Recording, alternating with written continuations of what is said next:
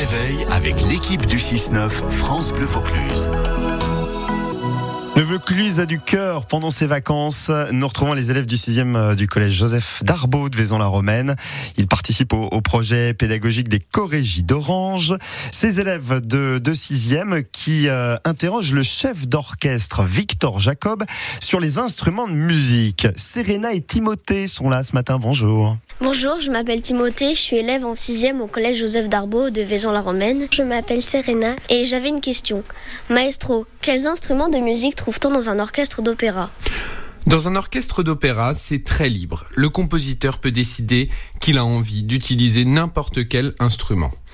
Ça dépend évidemment aussi de l'époque à laquelle a été composé l'opéra, puisque les orchestres ont évolué selon les époques. Par exemple, à l'époque de Monteverdi, qui a écrit les premiers opéras, euh, il n'y avait même pas de clarinette, car l'instrument n'existait pas. Il y avait un clavecin, par exemple. Plus tard, chez Mozart, par exemple, il avait l'habitude d'utiliser les bois par deux, ce qu'on appelle, c'est-à-dire deux flûtes, deux hautbois, deux clarinettes, deux bassons.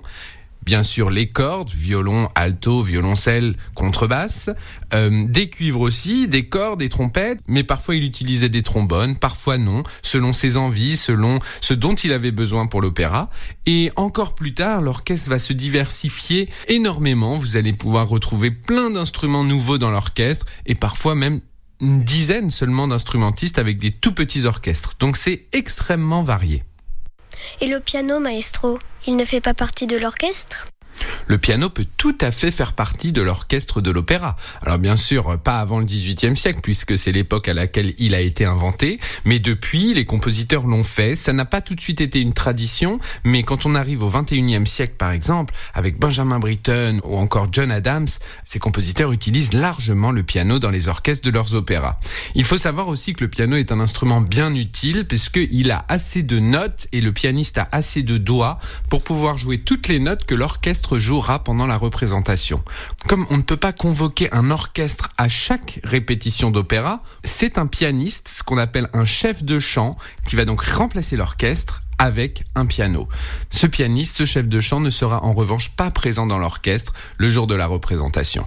Et est-ce que parfois on a des instruments plus modernes comme de la guitare, du saxophone ou autre Oui, bien sûr, on pourra retrouver toutes sortes d'instruments dans l'orchestre de l'opéra. Il faut savoir que l'opéra va être un endroit d'expérimentation et de création infinie pour les compositeurs et ils vont donc s'affranchir parfois des traditions pour ajouter tel ou tel instrument et créer de magnifiques moments de musique totalement inouïs et nouveaux pour le public.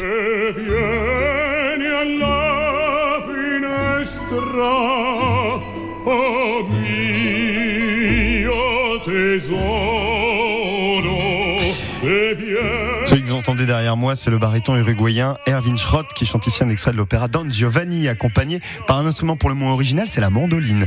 Maestro Victor Jacob, notre chef d'orchestre qui répondra demain à une nouvelle question musicale.